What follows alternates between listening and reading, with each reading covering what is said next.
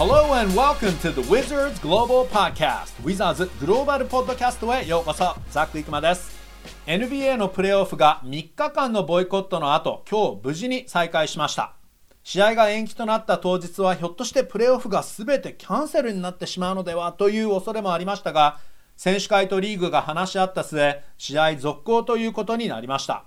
警察の職権乱用社会正義について不満を持つ選手たちはもう限界。この状況でただプレーを続けるわけにはいかないということでプレーを中断。ボイコットというよりストライキと言った方が正しいのではと言っている人もいますがまあ、この運動のリーダーの一人でもあるレブロン・ジェームス選手そして NBA 選手会の会長のクリス・ポール選手はオバマ前大統領からもアドバイスを受けた末リーグと話し合って一致団結現地の金曜日に共同声明がありましたが試合を再開するにあたって条件が3つ組まれました。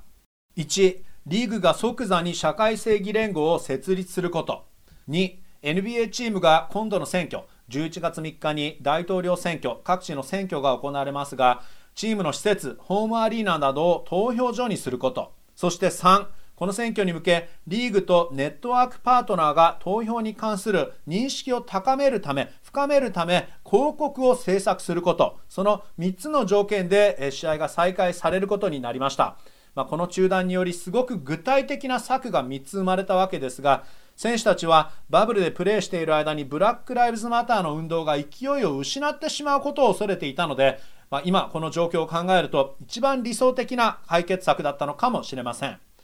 まあ、それでも当然警察の職権乱用不正義社会的不正が突然なくなったわけではないのでこれは一つのステップただ NBA 選手が関わっているだけプラットフォームも大きく露出も多いので大きなステップと言えるかもしれません。現地の金曜日にはワシントン DC でマーティン・ルーサー・キング・ジュニア牧師のあの有名な1963年のワシントン大行進の57周年デモが行われましたが現地で最前線でこの運動を取材してドキュメントし続けている方を今回お招きしてたっぷりと伺いたいと思います。この運動はなぜ日本人にも大事なのか？今日は朝日新聞アメリカ社のフォトグラファーランハム優子さんに伺います。ちなみにランハムさんは6月に八村塁選手について素晴らしい記事。他のジャーナリストさんたちとはまたちょっと違う目線の記事を書かれました。現場の生感が本当に伝わってくるとコメントしてくれた読者の方もいました。はいではインタビューです。Take a listen.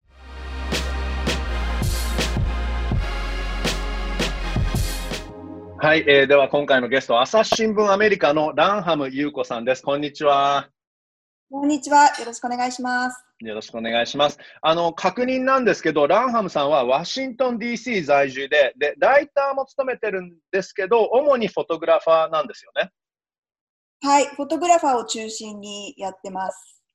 うん、やっぱりワシントン DC というと、もちろん、ね、ウィザーズもありますけど、ホワイトハウスとか、ね、あるいはその、ハウス・オブ・レプレゼンタティブズ、アメリカの下院議員とか、上院議員とか、コングレスとかがあって、すごいもう、取材のネタもいつもたくさんあるんじゃないでしょうか？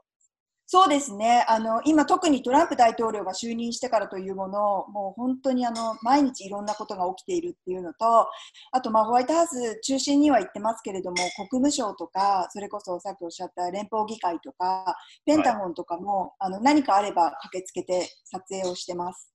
うん、やっぱりもうアメリカの政府というか、ね、そういう政府の機関すべてがそこに集まってますからね。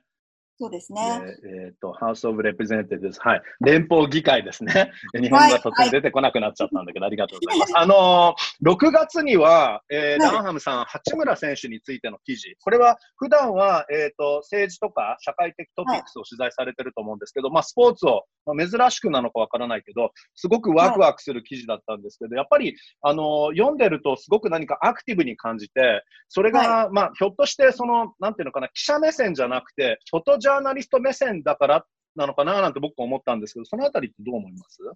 あそうですね。あのまず普段はまあ政治を中心にやってるんですけれども八村選手のおかげで あの NBA の方も取材させていただくようになって、うん、まあ、あの一番の記者との違いっていうのはもあのとにかくフォトグラファーなのであの分析とかあと例えばその調子とか、まあ、その技術面でとっていうことを全て差し置いた上で私があくまでも自分の目で見たこと肌で感じたことを、まあ、記録するっていうことが仕事だと思っているので、まあ、そういう意味で、まあ、必然的に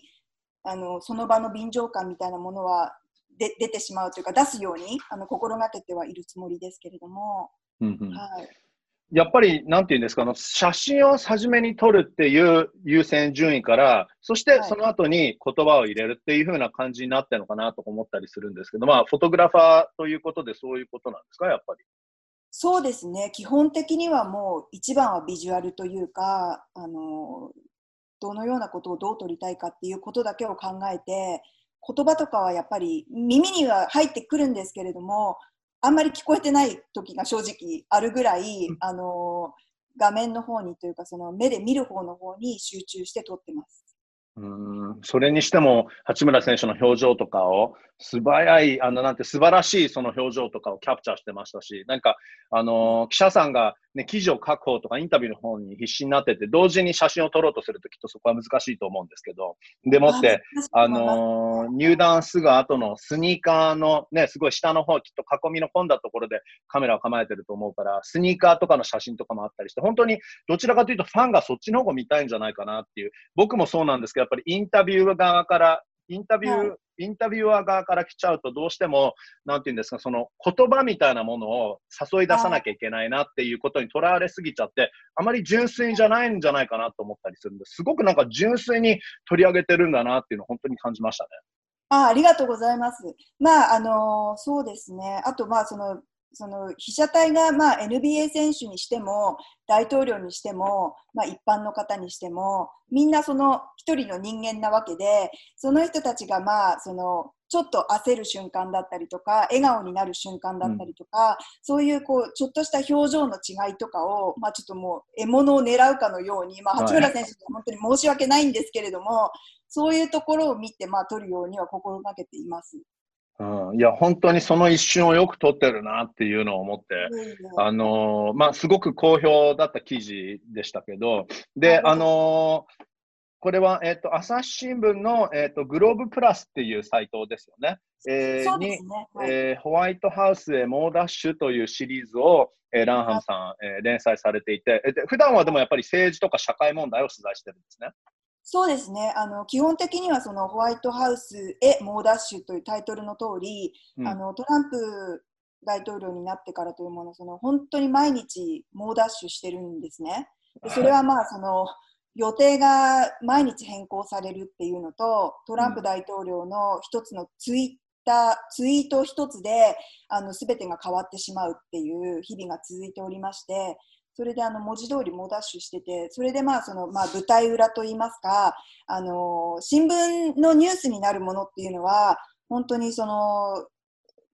ぐちゃぐちゃがあって、みんなが走り回って、なんとかイベントが成功して、その成功したイベントの部分しか写真には載らないですよね、あの新聞には載らないので、はい、この舞台裏をあの書こうという目的で始めたシリーズです。うんいや、あの、すごく面白いシリーズ。この八村選手についての記事だけじゃなくて、えー、その朝日新聞のグローブプラスっていうサイトですけど、えー、例えばそのホワイトハウスの中での、えー、イーストルームっていうのは、はい、あの、他の、えー、ね、他の国の首相とか大統領とか来た時に使われる、記者会見用に使われる部屋ですよね。で、その中でも何か業界用語があって、はい、え、ハンバーガーとホットドッグとかって、あの、今日はハンバーガーだよとか、ね、今日はホットドッグだよとかいうのもあるみたいなんです。ちょっとそれで教えてくれます？ね。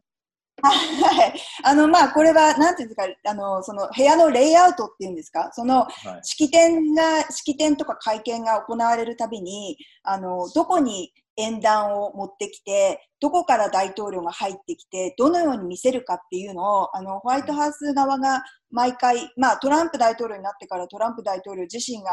深く関与しているとは言われているんですけれども、あのそういうどういうふうに見せるかっていうのがありまして、まあ、そのフォトグラファーたちにとってはその照明もそうですけれどもそのレイアウトがどうなっているのか自分はどこから写真を狙えるのかっていうのがもものすごく重要な要素で、うん、それをどうするかあの今日はどうなってるっていうのを縦長の時はホットドッグ横長の時はハンバーガーっていう言い方があります。はい。うん。いや、だから本当に、あの、そのサイトを見ていても、たくさんを、はいこれは、あの、まあ、トランプ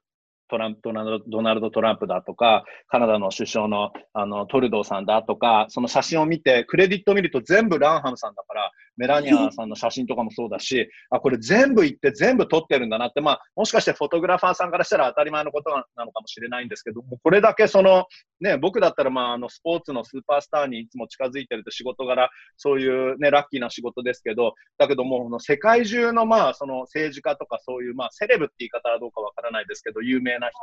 人のいつも近くで撮影してるのっていうのは、すごいなって思ったりしたんですけど、あのーまあ、あの、例えばそのマクロンさんとトランプ、ドナルド・トランプの写真を撮っていれば、その一方、えー、例えばウィザーズのホーム開幕戦では八村塁選手とジェームズ・ハーデンの、えー、リング下のすごい写真を撮ったりとか、はい、あの試合、まず、あのね、記事にもありましたけど、本当だったらもしかしてコートサイドで撮れなかったのが、はい、あの日はラッキーでコートから撮れたっていうことなんですね、はい、そうですね。あの日はもう本当にラッキーだったのが一つ。それはあのー野球のあのワシントンナショナルズが決勝であのワシントンにいませんでしたよね、はい、それでなんか、まあ、はい、あのワシントン・ポストが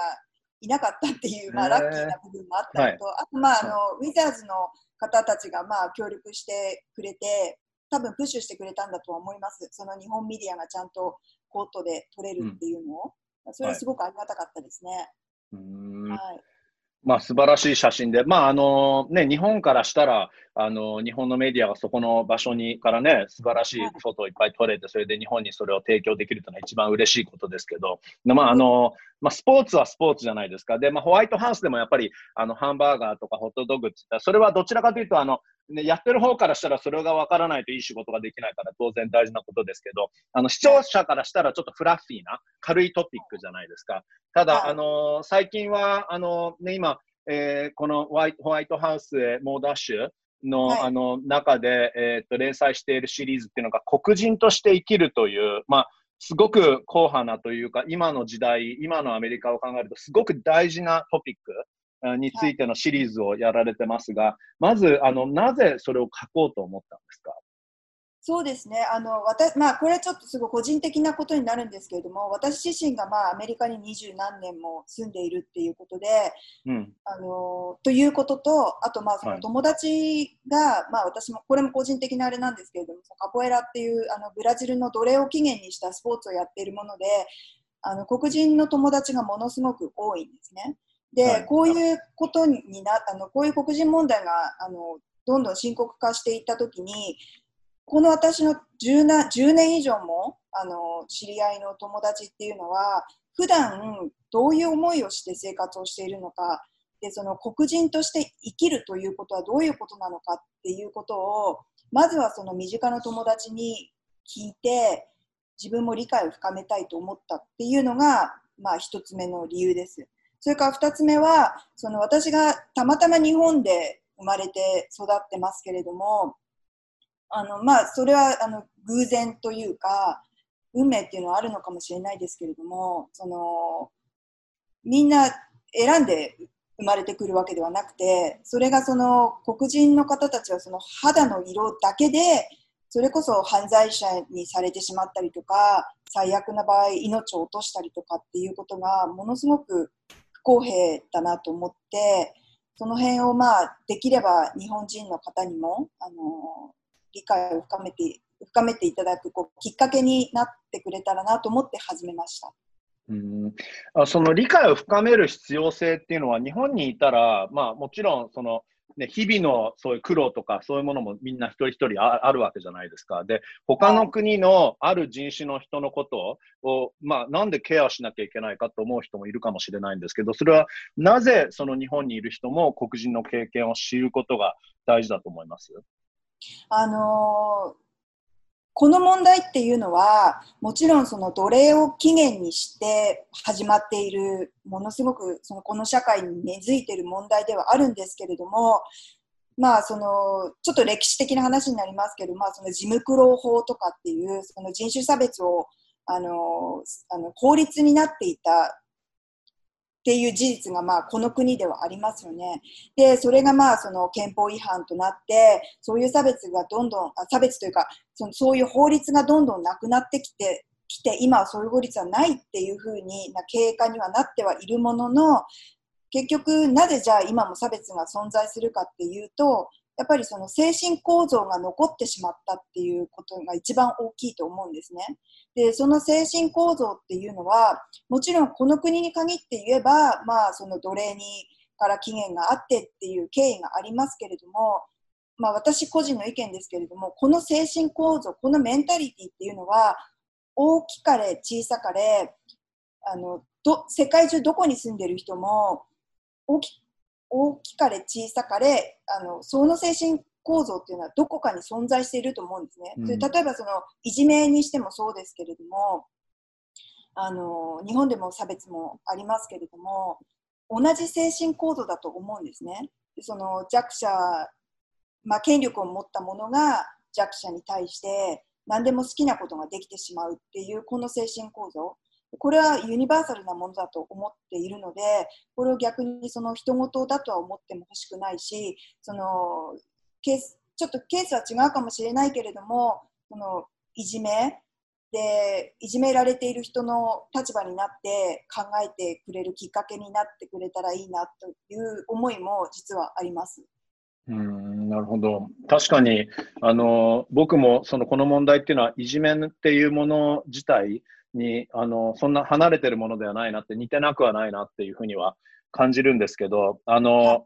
まあ、そのアメリカの治安とかあのブラック・ライブズ・マターとかのデモとかが起きるじゃないですか。で、まあ、平和なデモなはずだと思うんですけど、まあ、何かが起きたとしますよね。でそうすると、まあ、メディアはその部分も取り上げると思うんですよ。で、まあ、なんか日本にいて今僕日本にいますけど日本にいてその日本のニュースを見てると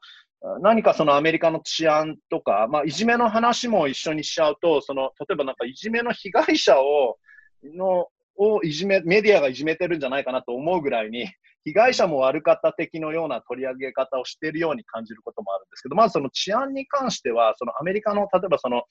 ブラック・ライブズ・マターで起きてることもそうですけど、治安とかに対して日本のニュースってちょっと煽りすぎだったりしますかね？どう思います？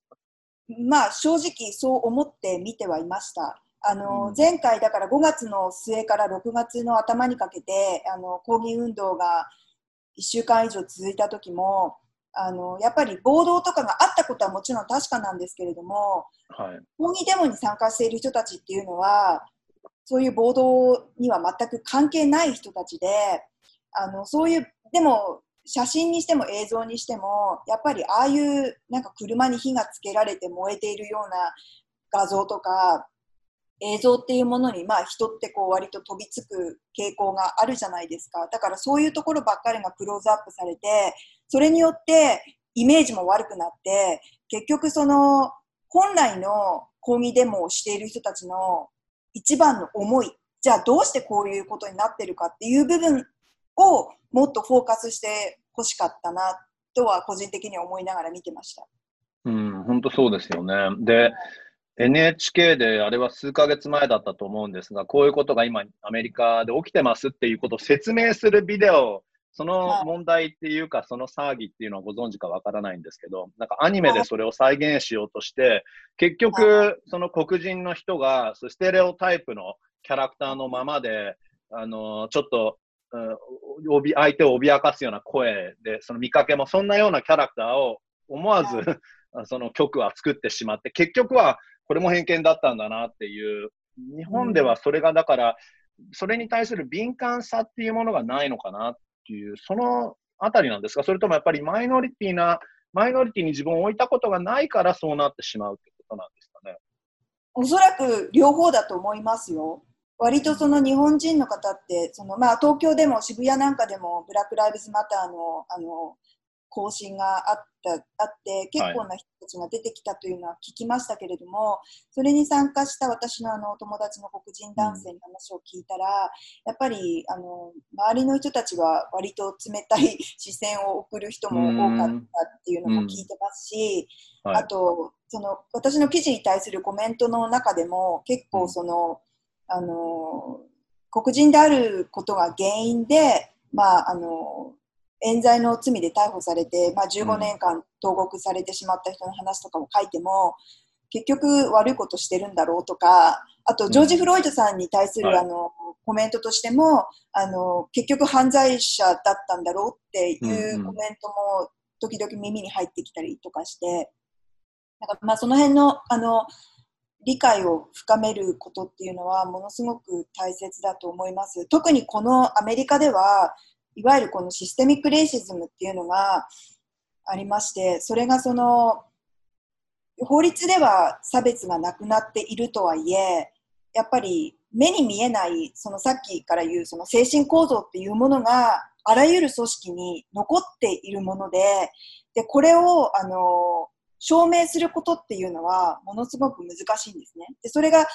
あの、そのさっきのいじめの問題にもなりますけど、誰かをじゃあいじめるって言った時に、殴ってしまったりすれば、逆にその物理的な証拠ができて、これいけないことが、こういうことが起きましたっていうのはわかるんですけれども、その頭の中で、その精神の中で、心の中で差別があったり、で、それがちょろちょろ出てしまったりっていうことっていうのは、なかなかその、じゃあ証拠はどこにあるんだって言ったときに、出ないわけですよ。だから一番複雑な問題で、ずっと残り続けているものだと思うんですね。さりげない、そういう、まあ、レイシズムというか、あの、はい。人種に対する偏見とかじゃなくても、うん、マイクロインエクティって言い方だと思うんですけど、ちょっとそういうトレーニングを僕受けたこともあるんですけど、その、うん相手に対する、うん、偏見、うん見えないところの偏見、やってる人も気がついてない偏見。で、うん。それって本当はもう、あの、悪気がなかったのに、じゃあもう言い訳にならなくて、それを、その被害を受けたっていうか、それを感じた人の必ず目線からこういうことは考えなきゃいけないんですよね、やっぱり。そうですね。でやっぱりあの私のその黒人男性の友達に話を聞きましたら、やっぱりその日本人の中で悪気がないけれども、あの身近にある差別っていうのはもちろんすごくいっぱいあって、例えばあの顔を黒塗りにする芸人とか、あのはい。ミュージシャンとかが、うんまあ、いましたよね。で、ああいうことがあの普通に起きているっていうのは、アメリカでは信じられないんですけれども、そこってやっぱりその日本人の、まあ、無知というか無関心というか、そういう部分はすごく大きいと思うんですね。でその辺はなんかあの、やっぱり、じゃあどうしてダメなんだろうっていうのを自分でちょっと調べて勉強してみるっていうのはすごく必要なことだと思うんですね。で特にまあ日本ってこれからねどんどんもっとグローバルになってオリンピックもあってっていうでそういう部分でこうちょっとそこだけ日本があの離れ小島で遅れてるっていうのはこれは本当に良くないと思いますよ。うん、それはまあ、その島国であるからっていう言い訳、やっぱちょっと通用しませんか？しないと思いますよ。あとまあそのさっきからあの繰り返しになりますけれども、うんやっぱりそういう精神構造っていうのは会社の中であれいろんな組織であれ友達の中であれもうどんなカルチャーにも存在する問題だと私は思うので人事ではないと思います。うんうんあの確かにさっき言っていた、えーと、ジョージ・フロイドさんだったら、例えばその偽札の疑惑があっただろうとか、えーそうですね。ジェイコブ・ブレイクさんの場合は、例えば車の中にナイフがあったかもしれないとか、まあ、はい DV のために警察が呼び出されていただろうっていう、そういうふうにすぐそっちの方に食いついてしまうっていうことももちろんできなくはないんでしょうけど、やっぱりメディア含め、本当は、じゃあそもそもなぜその状況にいるのかっていうことを調べなきゃいけないっていうか、そっちの方を掘り下げなきゃいけないんですよね。そうですね。あの私もいろんな人から話を聞くようにしてますけれどもやっぱりその黒人特に黒人の男性の方たちっていうのはこのジョージ・フロイドさんの件もそうですけれどもこのようなことが自分にいつ起こるかわからないと思って毎日暮らしているわけでそれはやっぱりでもその例えばもうとにかく警察を見たら自分は悪いことしてなくても関わらないように逃げるとか不当に逮捕されるか、または殺されるか、どっちかだと思ってずっと毎日過ごしているって言ってる方は本当に多いです。これはもう本当にその大げさな話ではなくて。うんうんあの、ある、ね、この黒人として生きるシリーズの記事には、えーマンス・トンプソンさんっていう方からの話があって、で、その黒人としてどういうあの日々を送ることはどういう思いなのかっていうことに、あの、その説明の仕方が面白いなと思ったのは、深呼吸をしようとしても、思いっきり肺の奥まで息を吸って吐くことができないっていう、これが黒人であるということだっていうことを言っていて、やっぱりその、本当にフリーに感じられないってことなんですかね？そういうことだと思いますよ。あと、他の方も、やっぱり、こう、完全な自分をさらけ出せないっていう言い方をした方もいて、もうこれは似てるんですけれども、それがやっぱり、この国で生まれて育って、でもそういうふうに感じるっていうことの、ものすごく矛盾を感じますね。だからその、特に日本人、まあ私も含めてなんですけれども、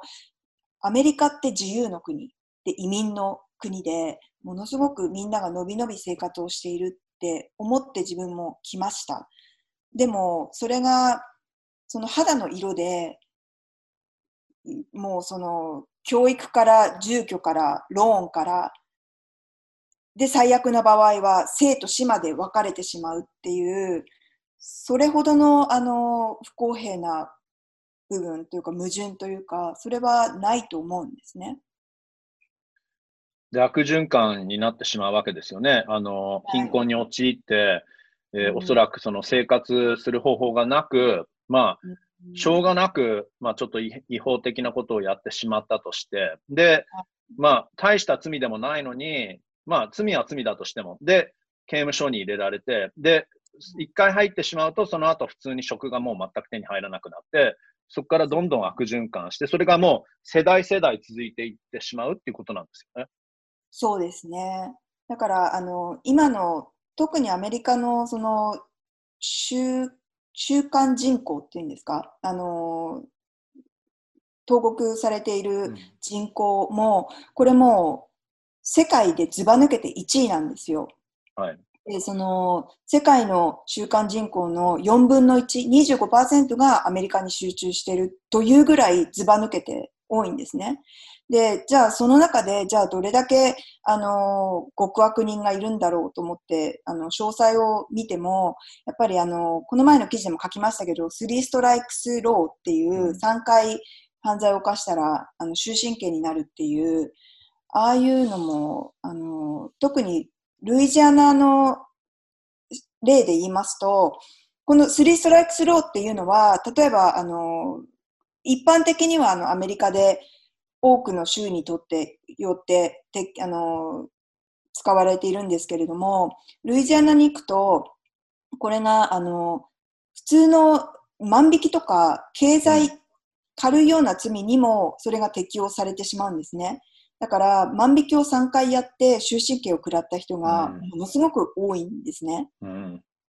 それで刑務所の中でもあの本当にその奴隷制度の あの光景そのままの光景のような刑務所がまだ存在していてそれこそあのコットンを積んだりとかそういう光景がまだ存在しているんですよ、うん、この国には。だから1800年代から何も変わってないってことなんですね、結局ね。そうですね。だからまあその法律の中でもそのどんどん違憲ってなってもちろん事務苦労というような法律なんかもちろん存在はしないんですけれどもやっぱりあの中を掘り下げてみれば見るほどその白人が黒人を支配しようとしているっていう構造はどんどん浮き彫りになってくるんですよ。そうすると結果的にその今投獄されている人たちのあの半数が黒人で、まあ、黒人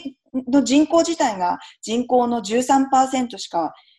いないにもかかわらずあの半数は黒人であったりとかあと、まあ、それに並行して冤罪被害者っていうのも黒人の割合がものすごく多いんですよ。例えばその黒人であることで、まあ、ターゲットにされて、うん、あの一番多いのが、まあ、殺人の殺人事件の冤罪被害者なんですけれども、あの例えば現場にもいないのに、うん、その人があの逮捕されてしまってでそれもあのじゃあ冤罪被害者のあのどういう経緯でそういうふうになってしまうのかっていう理由の一つに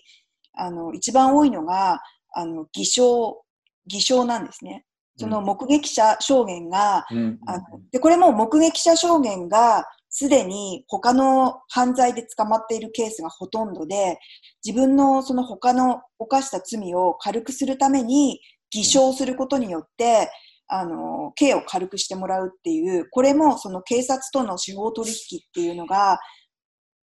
そういう構造になってしまっている場合が多く、そうすると、あの、偽証した人はそれで刑を、罪を軽くしてもらって、全く、あの、その現場にもいなかったような人が、そのまま逮捕されて、そうすると、あの、陪審員も白人がほとんどの場合が多いですし、検察官も、あと裁判官も、うんほとんどが、あの、統計的に見ても白人男性が多いんですね。そうなると、やっぱり黒人の人たちっていうのはものすごく不利な状況に置かれるっていう場合がものすごく多くて、それで、まあ、お金も、お金があれば、いい弁護士を雇ってうん、なんとか、あの、逃れるっていうことは可能なんでしょうけれども、やっぱりその経済的にも、あの、ベイルも払えない人も多いっていうところで、あの、なかなか不利な状態にはなっている人が多いと思います。うん、あの、なんていうんですか、そのチェックポイントじゃないですけども、それぞれのステップで不利なんですよね。そうですね。はい。まあ、ちょっととんでもない、ね、ことがずっとこれ続いて、でも、さすがに、あの、まあ、ね、今回、あの、ジェイコブ・ブレイクさんが撃たれたりとか、ジョージ・フロイドさんとか、ブリアナ・テイラーさんとかも、本当にもう何十人、何百人ってずっとリストは続くわけですけど、それに対して、あの、まあ、アメリカ人は今、ね、黒人だけじゃなくて、まあ、ブラック・ライブズ・マターの運動で非常に平和的にポジティブにそれをなんとか変えようって言って声を上げていますけど、この、はい。たくさんデモを取材していて、発見みたいなものってあったりするんですか？そうですね。あのートランプ大統領が就任して以来というもの、デモっていうものがものすごく数自体が多くなってるんですよ。だから数々の抗議運動を取材してきましたけれども、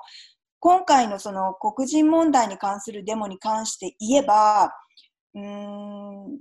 まあ、まずはあの人種を超えて、人種と、あと性別性別と、あと、えー人種、性別を超えた人たちが、あの多くの人たちがあの抗議に出てきてるっていう部分、あとまあ年齢もそうですね、若い人からお年寄りの方まで、あとあの若いお父さん、お母さんが子供を連れてきてるあの方たちも随分見ましたし、だから、黒人問題なんだけれども、黒人だけではなくて、あらゆる人種の方たち、あらゆる性別、あらゆる年代の方たちが団結して講義に出てきているっていうのは、今までとちょっと違う発見といいますか、あともちろんまあその抗議運動に出るっていうこと自体、みんなその切実な思いで出て、毎回出てくるのはもちろんそうなんですけれども、今回はもう特にその切実さが伝わったといいますか、そのみんなおのおのこうプラカードにあの自分のメッセージを書いてきますけれども、あの自分のお父さんを殺さないでくださいとか、自分の友達を殺すのをやめてくださいとか、これ以上私たちを殺さないでくださいっていう切実なメッセージはものすごく多かったですね。あとまあ今回そのトランプ大統領というかまあそのトランプ政権が煽ったというか、そのナショナルガード、まあ、州兵とかを出してきて、あの連邦政府がそういうなんかミリタリーを出してくるみたいなのは、これはもう今までなかったことですし、それがその国民に対して。で、まあその昨日、おとといがあの比較的平和的で暴動とかにも発展しなかったのは、これはももちろんいいことなんですけれども、あの私たちが注意してた点っていうのは、誰がその警備につくかっていうところだったんですね。で、それがやっぱりそのトランプ大統領が州兵とかを出してくると、結局その、それに対抗して暴動になりかねないっていう可能性があったからなんですね。で、昨日と一昨日に関しては、まあ、ワシントン DC の警察が、まあ、警備に当たったっていうのがあったので、まあ、そのまま、まあ、平和的に終わったっていうのはあったと思いますよ。うん、やっぱりね、そういう、ナショナルガードが出てくると、やっぱり煽らざるを得ないっていうかね、平和的にやってるじゃないかっていう人がちょっと押されちゃったりしたら、それがもう揉み合いになっちゃったりとかね、そういうことはありえない、ありうありうるってことですからね。はいはい、あの、まあ、あの、さっき、例えばこれ日本人に関係ないことだったとしてもっていうところで、その、まあ、いじめ問題に少し似てる要素があるっていう話ありましたけど、じゃあ、それに対しても、だっていじめなんて僕やってないよって、いじめとは全く縁がないよっていう、そういう日本人に対しては、じゃあ、なぜそれでもこういう問題に興味を持つことが大事なのか、その、そもそも興味を持つことっていうのがやっぱりキーポイントなんですか？何においても。まあ、興味を持つ、興味を持って、関心を持って、そそれがどういうど、どうしてこういうことになってるのかっていうのを、まあ、自分なりに勉強していくっていうのは、ものすごく大事だと私は思いますよ。うん、で、そのマイノリティの立場に自分を置くことの必要性、それは、あの、僕でも、あの、ランハムさんでもアメリカにね、住んでいれば、あの、あ、やっぱりアジア人なんだな、そのマイノリティなんだなっていうふうに思わされるっていうことはたくさんあると思いますけど、日本にいると、やっぱりそれが分からなかったりするじゃないですか。マイノリティの立場になるっていうことは、人間としてどういうこの要素、あの、成長の一つ、成長につながるような要素だったりするもんなんですか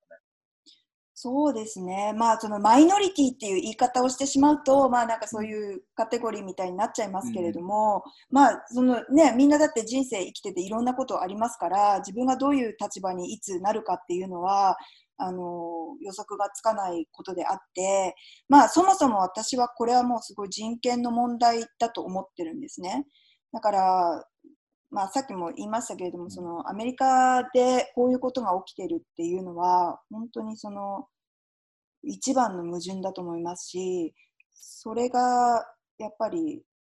その日本人だからといってそれが対岸の火事で終わるような問題では決してないと思うんですよ。もちろん日本人日本にもこれからその海外の方とかもう昔に比べて随分あの海外の方も多くなってると思いますしじゃあそういう方たちにどういうふうに対応するというか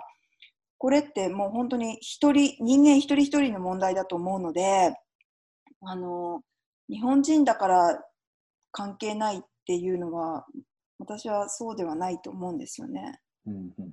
でまあその何かあった時にやっぱりその正しい知識がないということにまずは気づいてその差別というのも結局その差別があるっていうことを認識するところから差別の撲滅って始まらなければいけないじゃないですか。うん、だからそれはまあ無知っていうものも一緒で、わからないならわからない。いや、全然いいんですよ。でも、それわからないっていうことをまず認識して、そこから知識を深めるなりっていうことをしないと、これ状況は変わらないと思うんですよね。うん。で、知識がそれで豊富になって、みんなもっといろんなことについて詳しくなって、そうなると、あの、お互いに対するエンパシーっていうんですか、コンパッション、お互いに対する気持ちっていうものは高自然と高まると思いたいですけど、そう、そうなると思います？うん、そ、そこはまず第一歩だと思うんですよね、私は。うん、うん。だからまあそのアメリカだとそれがそのシステミックになってしまっているから、その一人一人が改善したところで、さらに大きなその組織っていうものが動かなければいけないふうになってますけれども、でもその今回のこの、あの、ブラック・ライブズ・マターの抗議運動なんかを見てると、もうそれでその一人一人の思いっていうのが、あの、もうすでに昔に比べると早い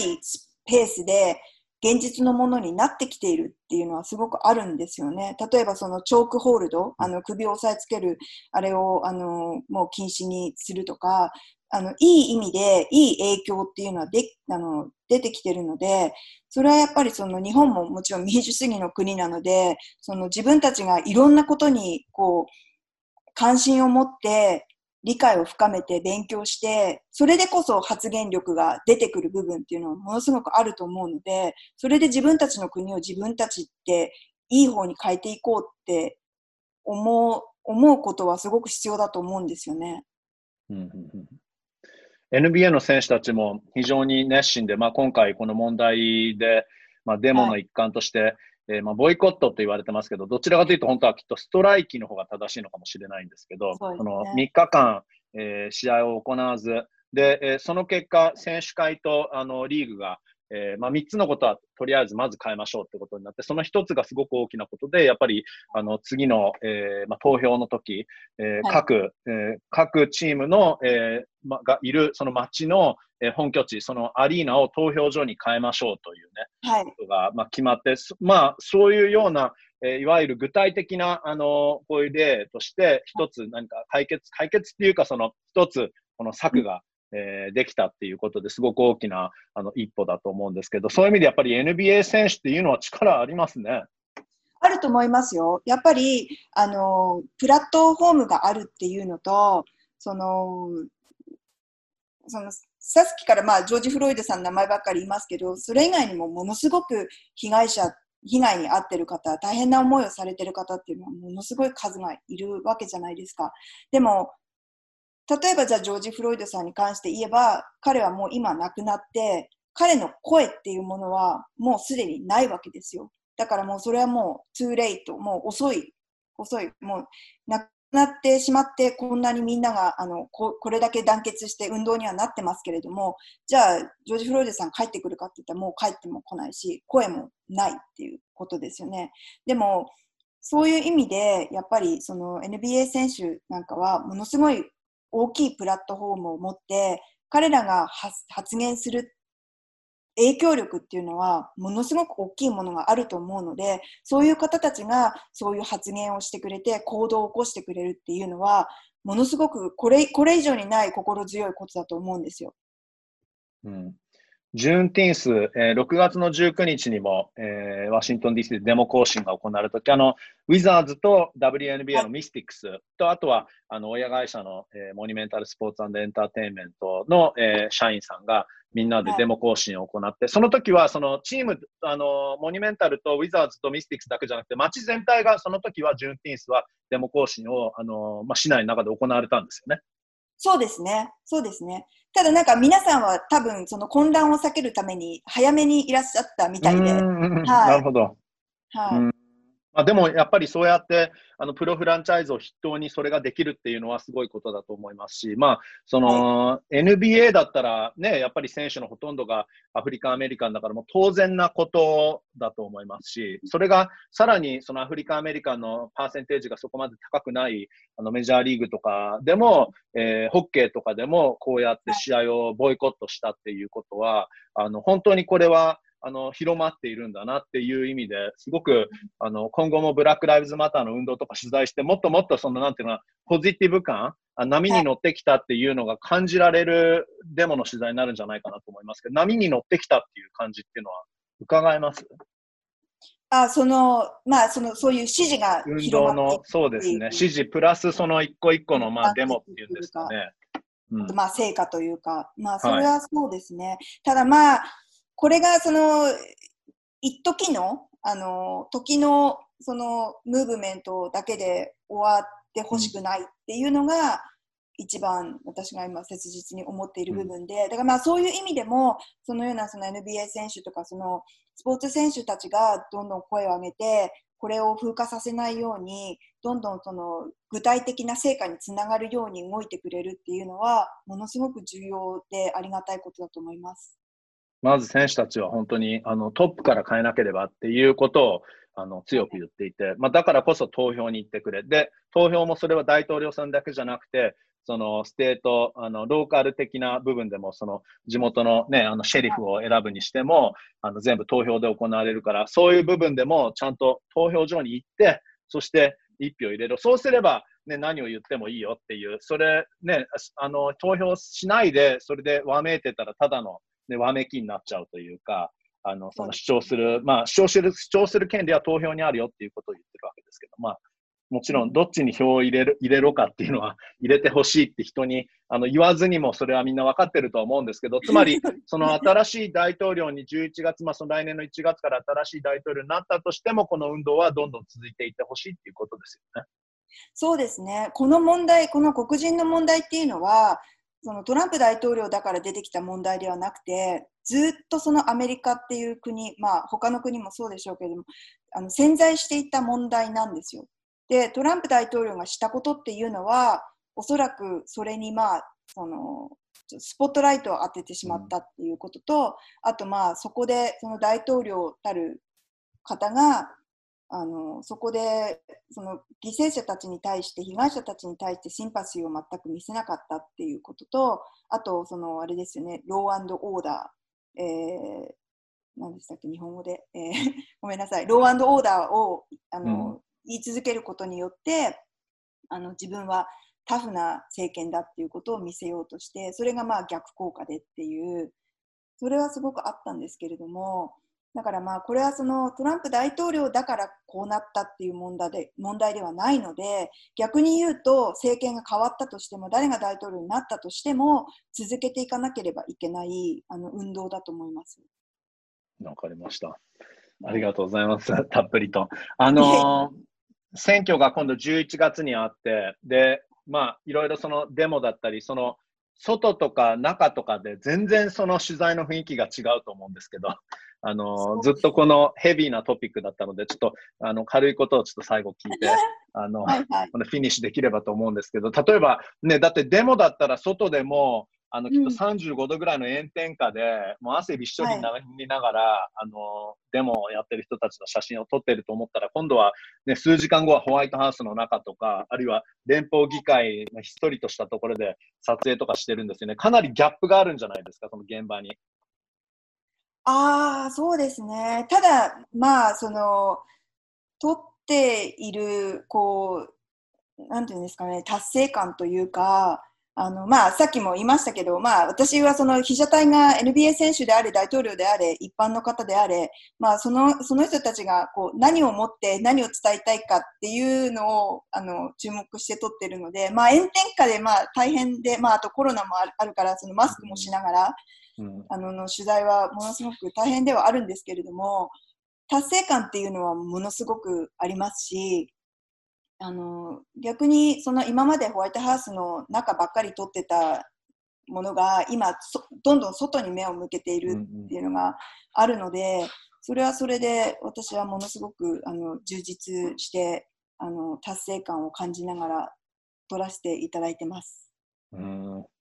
いや、すごいレンズを通して、もういろんな表情が見られて、すごく、あの、実際にランハムさん自身、あの、すごい内容の濃い日々を送ってるんだなっていうのを、もう記事を見ると感じるんですけどね。あいえいえ、まあなんかその現場に行くっていうのはもうそのジャーナリストに与えられた特権だと思ってるんですね。うんうん、だからその特権をあの100%使わない手はないと思っていて、うん、だからまあその八村選手なんかに本当にあの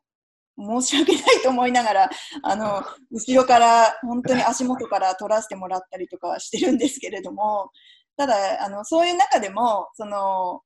こういう時にニコってするんだとか、うんうんうん、あの表情が緩む瞬間とか、うんうんうん、あとまあ子供たちにサインとか求められて接してるような表情とか、うんうん、そういうのを撮ってて本当にあの楽しいですね。うん確かにね、特権ですからね。まあ、そして、八村選手もいろんな角度から取られるのは全然慣れてると思うので、全く問題ないと思ったけど、あの、ちなみにこういう時はニコっていうのは何かフォトグラファーとしてはちょっとコツというか、あ、これを絶対やればニコとかしてくれるとか、カメラ目線でニコとかしてくれるとか、そういうテクニックってあったりするんですか？あいえいえ、もう私は、私からは全く、その、うん、話しかけたりとかはしないですね。とにかく、なんかだからその、本当にこう獲物を狙う狩りの人のように、その何かが起きるのをまあじっと待つというか、うん、あとまあその記者の方たちがの質問とかも、まあ、その質問によってはそこで笑顔になったり、顔がちょっとこわばったりとか、まあ、いろいろ表情が変わったりとかするのは、まあ、本当に私は遠くから見て狙っているっていう感じですね。うんいや、スポーツから政治からね、あの本当に幅広いんですけど、そのワシントン DC ならではっていう現場ですよね。そうですね、まあ、ワシントンで起きることっていうのは、もう本当にその全てが歴史の一つ一つの場面が歴史だと思うんですよ。まあその NBA のその試合ももちろんそうなんですけれども、だからその歴史をこう自分の目で目撃して、それをまあその記録に残すっていうのが仕事だと思っているので、それはあの本当にあの特権といいますか、あの本当にありがたい、毎回毎回がそれは貴重な機会だと思ってやらせてもらってます。で、ね、ランハムさん、あの、キャピタルアリーナにいらっしゃると、本当に素晴らしい写真たくさん撮ってるから、もうファンの皆さんも、もっともっと来てくださいって感じだと思いますけど。いやいや、あの、ココート内に入れてくださいっていう まあね、しょうがないですけれどもね、まあ上から撮ってもね、迫力は、はい、あの満載なゲームなので、いつも。はい。わかりました。えっ、ー、と、じゃあ、あの、もう11月選挙に向けてもっともっと忙しくなると思います。で、その後はまたね、NBA の開幕いつになるか分かりませんけど、その時にはまたね、キャピタルワンアリーナにぜひいらしてください。あの、今日はたっぷりとありがとうございました。あの、朝日新聞アメリカのダンハム優子さんでした。えっ、ー、と、くれぐれも気をつけて本当頑張ってください。はい、ありがとうございます。